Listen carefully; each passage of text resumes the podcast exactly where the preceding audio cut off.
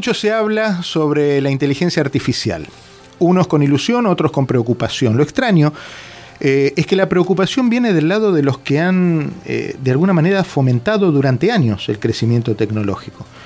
Eh, como sea, la inteligencia artificial ya está entre nosotros y mm, nos ofrece crear informes, hacer cuentos, crear negocios, presentaciones escolares, armar recorridos turísticos, eso me pareció genial, vernos a nosotros mismos hablando en otros idiomas también, y al mismo tiempo nos ubica en una situación de debilidad, porque con cuatro botones bien tocados eh, una computadora podría también desplazarnos en nuestros trabajos para los que nos hemos preparado durante años. Un día cualquiera, de esos que yo siempre cuento que me, me, sumerjo en las plataformas y en las redes sociales, mientras le daba la pantallita del celular, me topé con este audio.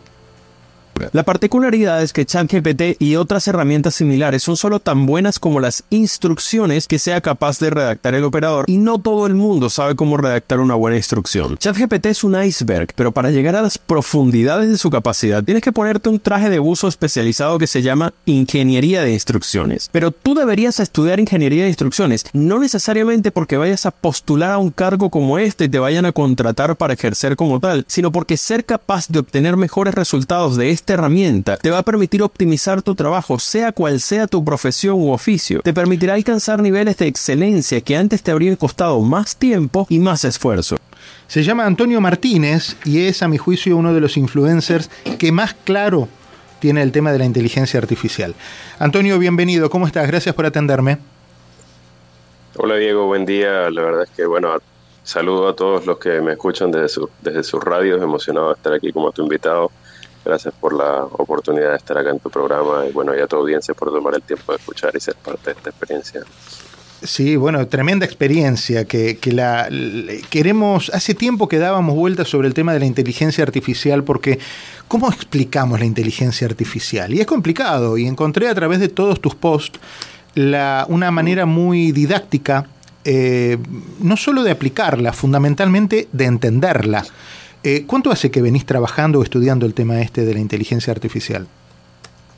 Mira, eh, bueno, tal como lo he contado en, algunas publicaciones de mi perfil, yo tengo experiencia con la inteligencia, o mis primeras experiencias con la inteligencia artificial datan del año 2003-2004 aproximadamente.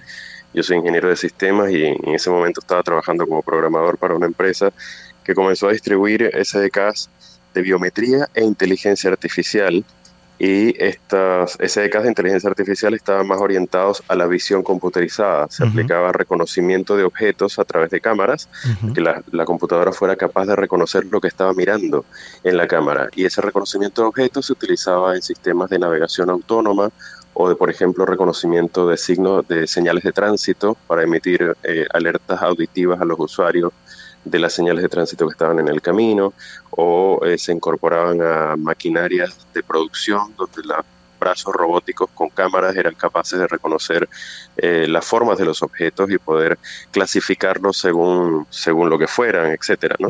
Así que desde entonces he estado involucrado con el tema de la inteligencia artificial y ahora con la inteligencia artificial generativa desde el año pasado cuando, bueno, OpenAI publicó la primera versión de DALI que era aquella eh, inteligencia artificial para generar imágenes a partir de texto, eh, pues bueno, yo como siempre entusiasta de la tecnología me, me, interesé mucho por el tema y comencé a interactuar con esta. Claro.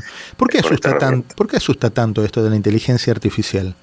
Ah, bueno, porque claramente em, las computadoras de prácticamente, o sea, mejor dicho, para el público pareciera como si las computadoras de un día para otro hubiesen aprendido cosas que estaban limitadas únicamente a las capacidades humanas. Em, hasta ahora habíamos tenido la idea de que las computadoras, si en algún momento nos iban a reemplazar en nuestros trabajos, iban a reemplazar trabajos mecánicos, trabajos quizás de bajo nivel, eh, donde probablemente iban a ser una barredora de, calles que fuera autónoma o quizás bueno, los, procesos industriales, qué sé yo, pero de alguna manera la, los trabajos artísticos eh, o los trabajos que, requirieran de creatividad nosotros pensábamos que estaban limitados a la capacidad humana y que esos trabajos iban a demorar mucho más si es que en algún momento iban a ser reemplazados por computadoras, pero hoy en día estamos viendo computadoras capaces de hacer arte, estamos viendo computadoras capaces de redactar canciones y de redactar cuentos y guiones eh, cinematográficos y, ahí claramente nos asusta porque hemos visto muchas películas en el cine donde las computadoras y las máquinas se apoderan de la humanidad y nos destruyen a todos porque la humanidad es dañina para el planeta. No, claro. Entonces, claramente eso asusta. ¿no? Lo que me ilusiona de tus posteos es que el mensaje eh, básicamente es que la inteligencia artificial se vuelve boba si no tiene un humano orientándola. Y creo que es un poco lo que, lo que interpreto de muchos de los posts que, que he visto tuyos. ¿Lo entendí bien tu mensaje? Absolutamente, sí. Eh, las computadoras son unas máquinas sumamente obedientes. Son, pueden ser muy precisas, pueden ser muy rápidas, pueden recopilar, recopilar mucha información, pueden tener una memoria impresionante, pero por sí solas no hacen mucho. Y, y cuando hacen por sí solas es porque tienen un objetivo que un ser humano les ha dado. Yo le he dicho a la computadora, necesito que completes esta tarea. Y la computadora va a actuar, entre comillas, de forma más o menos autónoma hasta completar esa tarea, pero cuando completó la tarea ya cumplió su ciclo y no va a seguir inventando tareas diferentes que, que vayan, eh, que sean diferentes al, al, objetivo, que vayan en una dirección distinta al objetivo que el humano le ha dado. Entonces, por eso es importante ser bien específicos y darle el suficiente contexto al, al, al, equipo, a la máquina, para que cumpla con una tarea. Pero es, no es más que una ayuda y una herramienta para un ser humano que tiene una tarea o una meta, em, digamos, mucho, mucho más grande y mucho más específica, donde la computadora simplemente le va a ayudar. Hay mucha gente que tiene miedo, y perdón que me explaya en este asunto, pero, pero es que mucha gente que tiene miedo de, de que las computadoras reemplacen el trabajo. Y si bien es cierto, la tecnología siempre ha reemplazado trabajo, en algún momento lo dije en alguno de mis posts, cuando llegaron los tractores reemplazaron cientos de miles de agricultores eh, manuales. Pero, y, y, bueno, y eso acabó con el empleo de, de, toda esa cantidad de gente, pero se crearon nuevos empleos también. Y ahora, ahora necesitamos conductores de tractor. Entonces, pues las personas que perdieron su empleo tenían dos opciones, o sentarse a llorar por su empleo o aprender a manejar tractor porque el mundo cambió y la revolución industrial cambió. Y ahora la revolución tecnológica también cambió el mundo y se crearon ingenieros de sistemas y se crearon ingenieros de redes y de telecomunicaciones y un montón de, de nuevos empleos y cargos que antes de, de, las computadoras no existían, pero ahora sí, y han mejorado nuestra calidad de vida y son empleos mejor pagados y son empleos que permiten a la humanidad avanzar y, y, y digamos, eh, completar esta, este progreso en el que, en el que siempre avanzamos. ¿no? ¿Cómo se afina una pregunta? ¿Cómo se le saca punta a una pregunta para que la inteligencia artificial te responda con mayor precisión? En el caso particular de, la tecnología GPT, que es la, tecnología de generación de, texto, con el que la mayoría de las personas están tan impresionadas últimamente, como ChatGPT o Perplexity, eh, perdón, You, el chat de Bing, etc., eh, tenemos que ser muy precisos y, y a la vez eh, darle suficiente contexto. Estos dos conceptos parecieran ser contradictorios, pero no, no lo son tan así. A ver, el computador, o sea, el, el, el, modelo de lenguaje, que es lo que es al final esto, es eh, la única tarea que tiene es predecir la siguiente palabra más probable. A mí me gusta explicarlo con el concepto o, o, con el ejemplo más básico posible, que es con un saludo. Si yo te pido, Diego, que tú me saludes, la palabra más probable que tú vas a, la primera palabra más probable que tú vas a utilizar es hola. Uh -huh. Y después de esa vas a si te, si te, pido que continúes el saludo, probablemente me va a decir cómo y después de cómo me vas a decir estás para decirme hola, ¿cómo estás? Son las tres palabras más probables. Y estos sistemas lo que hacen es predecir esas palabras más probables dentro de un contexto, porque han recopilado una gran cantidad de información de Internet, de artículos de Wikipedia, en fin, tiene toda la base de datos de Wikipedia, más toda la base de datos de GitHub y de un montón de, recursos que están online.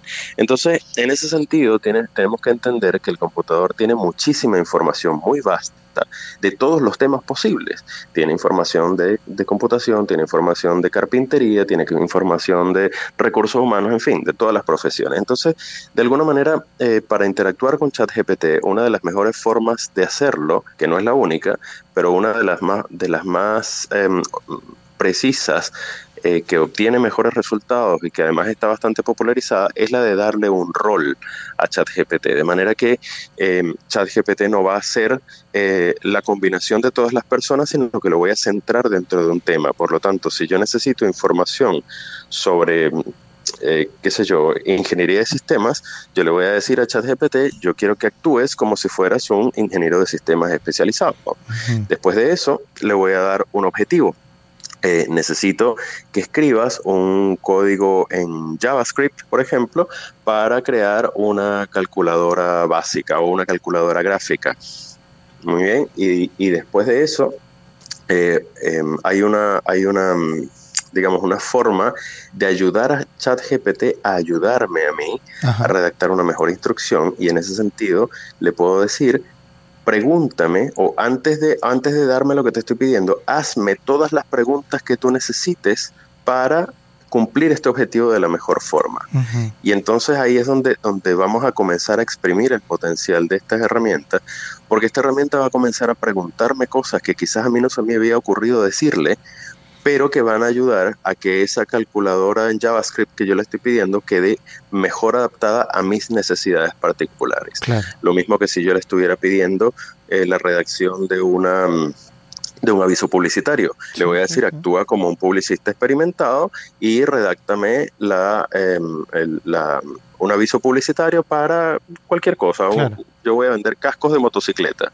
Y entonces hazme todas las preguntas que tú necesites saber antes de redactar el aviso publicitario, eh, digamos, más óptimo, eh, efectivo y eficiente para este propósito. Estamos en un punto donde vuelve a quedar en manos del humano el sentido de responsabilidad. Y la palabra responsabilidad es tan importante que creo que cobra una fuerza fundamental frente a la inteligencia artificial y el papel del humano frente a la inteligencia artificial, ¿no? que es el uso con responsabilidad de estos elementos y de estas herramientas.